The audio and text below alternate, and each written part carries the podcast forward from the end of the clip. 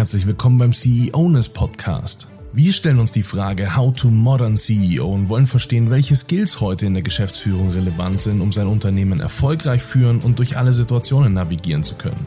Dabei sprechen wir mit anderen Geschäftsführerinnen und Geschäftsführern und teilen unsere eigene Erfahrung und kartografieren die CEOness, um einfach mal einen Überblick zu schaffen, was heute eigentlich relevant ist. Jetzt wünschen wir dir viel Spaß bei dieser Folge. Los geht's! Herzlich willkommen zu einer neuen Folge von CEOness. Heute haben wir einen tollen Gast ähm, zu, äh, bei uns, die Raffaela Kraus. Raffaela ist Vizepräsidentin für Entrepreneurship ähm, und Prodekanin der Fakultät für Betriebswissenschaften an der Universität der Bundeswehr. Ganz herzlich willkommen, liebe Raffaela. Hi, hallo, hallo Dan, hallo Stefan. Freut mich, dass ich da sein darf. Hallo Raffaela. Ja, das freut mich auch sehr, dass du da bist. Und wir hatten gerade im Vorgespräch schon ein bisschen äh, darüber gesprochen. Du hast ein ganz, ganz tolles Buch geschrieben, das mich persönlich sehr fasziniert, weil ich ein ganz, ganz großer Fan von Messen bin. Äh, erzähl doch mal, wie heißt das Buch? Um was geht's da? Ja, das Buch ist letztes Jahr erschienen, heißt Führung messen und äh, ist also gemeinsam von mir und Tanja Greitenweiß verfasst worden. Und unser Ziel war es, ähm, die Fülle an Führungstheorien, die ja existiert, äh, zu den unterschiedlichsten Themen, sei es das Verhalten von Führungskräften oder die Eigenschaften oder die Geführten, wie ist der Kontext von Führung. Äh, da gibt es also sehr viel Wissenschaft, sehr viel Theorie und unser Ziel war es, diese, diesen wissenschaftlichen Stand der Forschung so aufzubereiten, dass er für Anfänger, ich sage mal Studierende, aber natürlich auch für Berater praxisorientiert aufbereitet wird und dass die Führungskräfte eben selber auch möglicherweise was daraus lernen können. Hoffen wir zumindest. Ganz, ganz große Sicherheit, ja. Ähm, was mich jetzt an der Stelle direkt interessiert, ähm, es gibt ja wirklich verschiedenste Formen äh, von, von Führung und jeder schreibt sich da so seine eigene äh, auf die Fahne und möchte die im Unternehmen ähm, etablieren. Jetzt haben wir hauptsächlich ja auch Geschäftsführerinnen und Geschäftsführer bei uns im Podcast und äh, die interessieren sich natürlich auch für Führung. Wofür ich mich jetzt gerade als erstes äh, interessiere, ist, wenn ich entschieden habe, meinetwegen, mir gefällt das Perma-Modell total und ich möchte meine ganze Firma darauf ausrichten. Wie gelingt es mir, dass ich in der Situation, wo ich jetzt entscheiden oder wo ich jetzt führen muss, wie gelingt es mir nicht situativ zu führen, sondern tatsächlich nach, nach einem Modell zu führen? Wie gelingt mir das? Mhm. Also ich persönlich muss jetzt mal sagen, dass ich eigentlich das eher ablehnen würde, dass man sozusagen sich nach einem, nach einem fixen Modell richtet, weil mir kommt das immer so ein bisschen vor wie ein Kochrezept. Ich habe hier ein Patentrezept und mit diesem Patentrezept, da gelingt gute Führung in jedem Fall. Und äh, ich muss halt auch immer ein bisschen unterscheiden, geht es jetzt wirklich um Mitarbeitendenführung, wo ich wirklich mit Menschen zu tun habe, auch eben im Führungsdual oder geht es mir darum, ein ganzes Unternehmen zu führen? Und dann würde ich eher sagen, das ist für mich eher Management, dann eine Managementaufgabe. Aber ich glaube, wir, wenn wir uns jetzt mal auf die Menschen sozusagen konzentrieren, dann glaube ich, ist das äh, der falsche Ansatz zu sagen, ich habe hier ein Modell, an dem ich mich orientiere. Ähm, denn ich glaube, so als CEO zum Beispiel muss man trotzdem oder auch generell als Führungskraft muss man eigentlich ein Diagnostiker auch sein, weil ich habe es mit unterschiedlichsten Typen zu tun. Ähm, es ist ein Riesenunterschied, ähm, ob, ich, äh, ob ich zum Beispiel Wissenschaftler führe, ob ich Fachexperten führe äh, oder ob ich es mit Menschen zu tun habe, die äh, vielleicht jetzt anders ähm, von, von ihrem Bildungshintergrund auch sind. Also ich muss, muss eigentlich eine, eine Diagnose stellen und diese Diagnose, die reicht aus meiner Sicht auch in die Psychologie rein. Ähm, denn jeder hat andere Grundmotive. Für den einen ist die Leistung im Vordergrund, der andere möchte Anerkennung, möchte Lob, möchte äh, Zugehörigkeit empfinden. Wieder, wieder andere leben auf, wenn sie selber einen großen Einfluss ausüben können, wenn sie einen Bereich haben, den sie selbstständig verantworten. Also ich glaube, man muss auch äh, als CEO wirklich ein guter Diagnostiker sein und diesen Führungskontext und auch die, die Menschen, mit denen man es dann unmittelbar zu tun hat, auch ähm, einschätzen lernen. Und das ist aus meiner Sicht fast wichtiger, als zu sagen, ich habe ähm, hier meinen, ich habe jetzt hier mein Patentrezept, das ich anwende. Das ist extrem spannend. Das heißt, du würdest im Prinzip ähm, den äh, Kolleginnen und Kollegen auch empfehlen, dass bevor sie sich über irgendwelche Führungsmodelle Gedanken machen, ähm, da im Prinzip erstmal Gedanken machen, dass ein einzelnes äh, Modell nicht ausreichend ist, sondern dass man da im Prinzip eine Kombination aus verschiedenen machen muss. Das heißt, wenn man jetzt hier viele verschiedene Modelle lernt, mhm. ähm, sich da eher die, die Puzzlestückchen davon raussuchen muss. Aber ganz wichtig, ähm, sagst du, im Prinzip sollte man vorher so eine Art Diagnostikausbildung machen, dass man da im Prinzip versteht, ähm, auf was es den Menschen ankommt, was deren Beweggründe vielleicht mhm. auch sind. Ähm, wie kann man sich sowas denn nähern? Was gibt es denn da für, für Ideen dazu? Ja, also ich nehme jetzt mal das Thema Motive raus, weil es ist ja immer wichtig, was bewegt die Leute? Wie kann ich die äh, dazu bringen, bestimmte Dinge zu machen? Das ist ja immer von den Grundbedürfnissen letztendlich getrieben. Und äh, ich habe schon gesagt, also Motive zum Beispiel ist, ein, ist aus meiner Sicht ein sehr wichtiger Punkt. Ähm, es gibt ja drei Grundmotive, die eigentlich jeder von uns in unterschiedlicher Ausprägung hat. Das eine ist das Motiv, etwas leisten zu wollen oder manchmal auch umgekehrt die Angst zu versagen, also die Leistung eben nicht zu erbringen. Und äh, beim, beim Thema Zugehörigkeit, die meisten wollen anerkannt werden, die wollen gemocht werden. Es gibt aber auch welche, denen ist es nicht so wichtig. Ähm, andere gibt es, die haben eher Angst davor, nicht gemocht zu werden. Also zum Beispiel äh, im, im, sozialen Umfeld nicht anerkannt zu sein oder nicht gewertschätzt zu werden. Ähm, dann gibt es natürlich noch den Bereich Einfluss als drittes Grundmotiv. Ähm, die Angst zum Beispiel Einfluss zu verlieren, Macht zu verlieren, Verantwortungsbereiche abgeben zu müssen. Oder halt der Wunsch, äh, sehr viel beeinflussen zu können, sehr viel Verantwortung zu haben und, und auch selbst gestalten zu können. Und da kann man, äh, glaube ich, wenn man da hier zum Beispiel in dem Bereich ansetzt und sich mal überlegt, wie werden denn die Leute, also was beobachte ich denn? Ist jemand zum Beispiel sehr empfänglich für Kritik? Äh, kann ich jemanden sozusagen mit Kritik gleich sehr treffen, dann, dann, dann sollte ich da vielleicht vorsichtiger sein. Oder umgekehrt, manche sind halt tatsächlich, denen ist die Leistung nicht so wichtig, denen kommt es eher darauf an, dass sie Einfluss ausüben, dass sie Macht besitzen im Unternehmen. Und das sind so Dinge, die kann ich natürlich so an kleinen Verhaltensweisen auch erkennen. Also wie, wie jemand äh, mit anderen umgeht oder worauf jemand sensibel reagiert. Also das erfordert einfach nur ein bisschen Beobachtungsgabe und gleichzeitig natürlich auch Selbstreflexion, weil das, was man selber oft toll findet, also wenn man sagt, mir ist am wichtigsten, dass wir den tollsten Marktanteil haben oder dass wir die meisten Innovationen auf den Markt bringen, es ist vielleicht gar nicht das, was alle im Unternehmen wirklich antreibt und wo andere äh, darauf anspringen. Also man darf, glaube ich, als Führungskraft auch nicht den Fehler machen, dass man die eigenen Motive und die eigene äh, Struktur sozusagen, Persönlichkeitsstruktur so ein bisschen auf andere überträgt und denkt, die ticken ähnlich. Weil oft ist es eben diametral entgegengesetzt und dann muss man eben damit auch rechnen. Das finde ich persönlich eigentlich eine, eine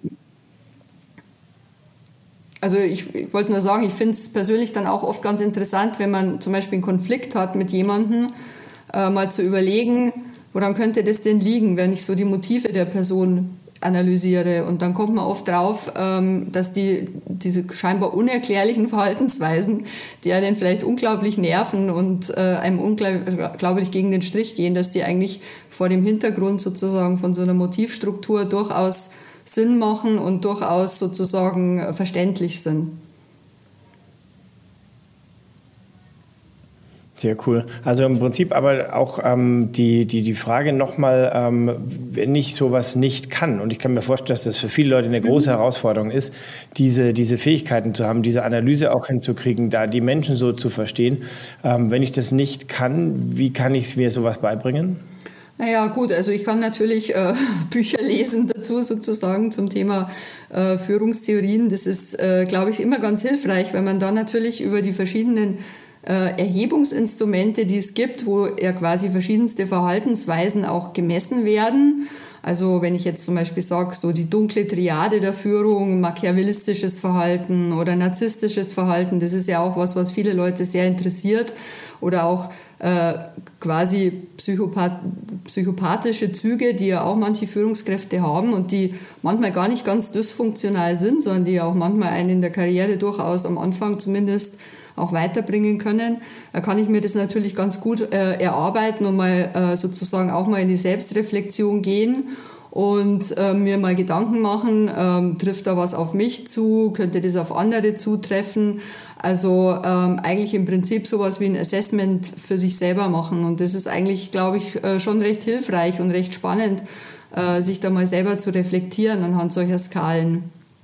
Und ähm, ich nehme vielleicht mal ein Beispiel raus. Also wenn man jetzt zum Beispiel so sowas nimmt wie toxische Führung, ähm, ich habe es gerade angesprochen, die dunkle Triade wird es ja in der Wissenschaft oft genannt, äh, der Machiavellismus. Und wenn man solche, solche Dinge mal für sich selber so reflektiert, dann stellt man oft fest, naja, gewisse Eigenschaften treffen auf mich zu, andere nicht.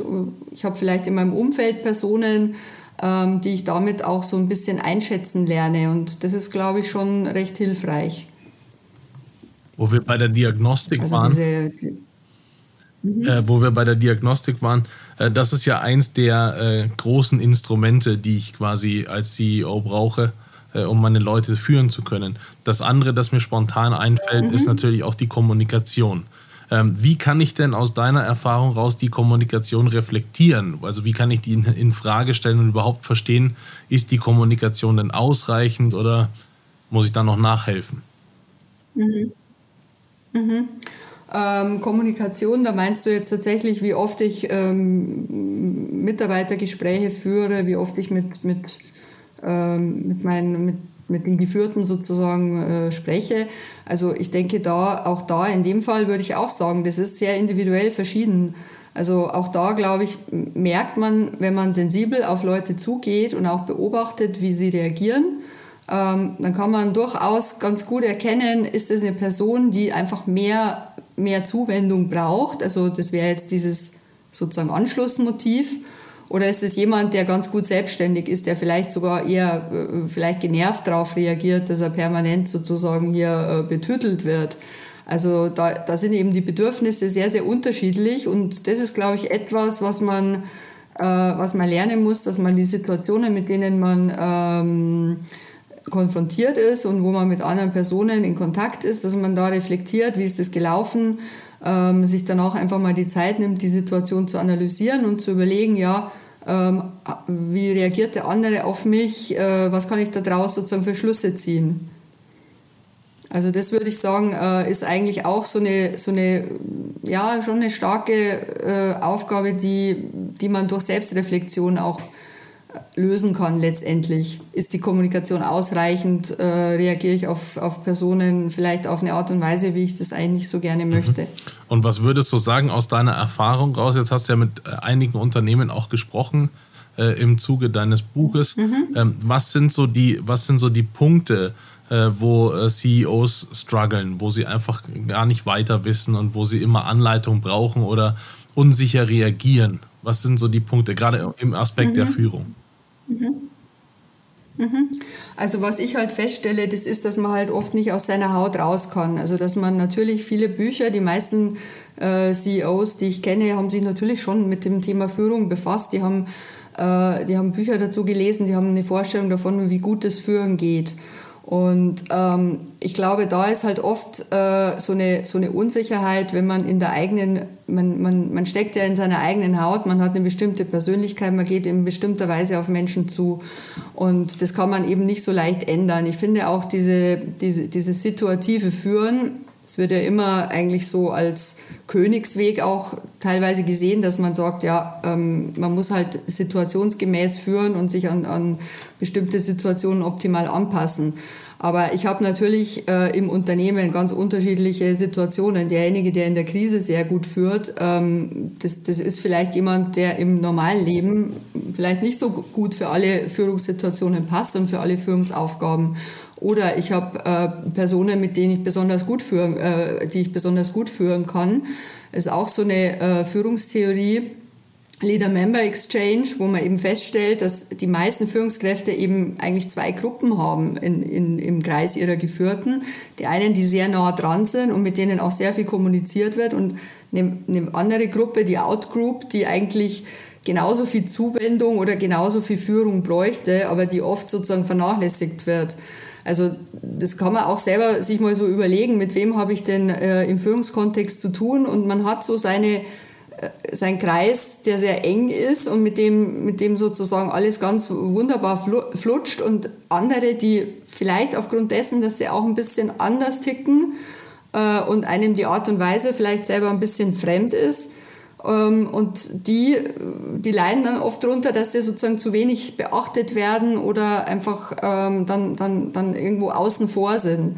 Also das sind, sind Dinge, die man, glaube ich, ganz gut auch in der Theorie ähm, sich anschauen kann und wo man durchaus auch was aus der Wissenschaft rausziehen kann für sich persönlich, weil es eben so globale Phänomene gibt, die einfach immer wieder auftreten. Mhm. Und das, das habe ich eben bei den CEOs äh, auch festgestellt äh, oder generell bei, bei Führungspersonen, ähm, dass, es, dass es halt auch verschiedene Wege gibt, gut zu führen. Mhm. Also es, es, es gibt eben nicht diesen Königsweg, der immer passt und für jede Führungssituation eigentlich äh, perfekt ist. Also man müsste eigentlich im Grunde genommen je nach Führungssituation auch unterschiedliche Personen haben, aber das kann ich natürlich in der, in der Realität nicht leisten, sondern äh, ich bin eben eine Person, ich bin keine multiple Persönlichkeit und kann, kann einfach nicht raus aus meiner Hand, äh, aus meiner Haut. Aber da muss ich dann eben ähm, möglichst gut reflektieren, wie, wie Situationen laufen, gelaufen sind und, und welche Schwierigkeiten mhm. auch aufgetreten sind. Okay,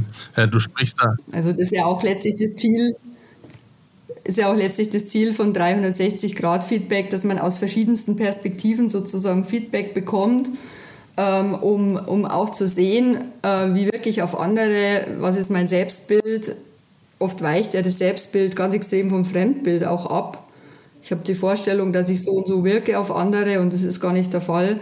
Also das hilft dann schon sehr, finde ich, wenn man äh, sieht, okay, äh, in dem und dem Bereich komme ich vielleicht ganz anders rüber, als ich mir das gewünscht habe und dann da gezielt dran mhm. zu arbeiten. Das kann natürlich jetzt auch mit, mit Coaching äh, zum Beispiel ganz gut funktionieren äh, an, an solchen naja, Themen zu arbeiten. Man merkt an der, an der Stimme auch, wenn man sowas mal aufnimmt irgendwie und sich dann wieder selber anhört, ja. ähm, wie eigenartig das klingt für einen. Mhm. Und ich denke, das ist so die, die, der erste Schritt der Reflexion, die man da auch mal genau. machen kann. Du kennst ja jetzt im Prinzip auch sag mal, beide Seiten der Macht sozusagen. Also du warst ähm, einerseits ähm, da ja tätig im Bereich Forschung und, ähm, und eher Theorie ähm, und bis jetzt praktisch aber ähm, sagen wir, Führungsperson in, ähm, in ähm, dem Unternehmen mit, glaube ich, knapp 15 Leuten. Hm, wie hast du denn da sag mal, deine theoretischen ähm, Erkenntnisse in die Praxis rüber gerettet? Ja, also, ähm, also ich bin ja jetzt nicht direkt in einem Unternehmen äh, tätig, sondern ich bin ja an der Uni und die Uni ist natürlich ein spezieller Kontext, weil das natürlich äh, letztendlich schon äh, ein Wissenschaftsbetrieb ein bisschen anders funktioniert und eher, ähm, eher ja, eher anders geführt wird, also sehr, sage ich mal, auch sehr demokratisch letztendlich geführt wird. Wir haben ja auch viele Gremien, die gewählt werden und so weiter. Also insofern ist es ein bisschen anders, aber im Team selber, also in meinem Team selber, versuche ich natürlich schon, die, diese Erkenntnisse umzusetzen.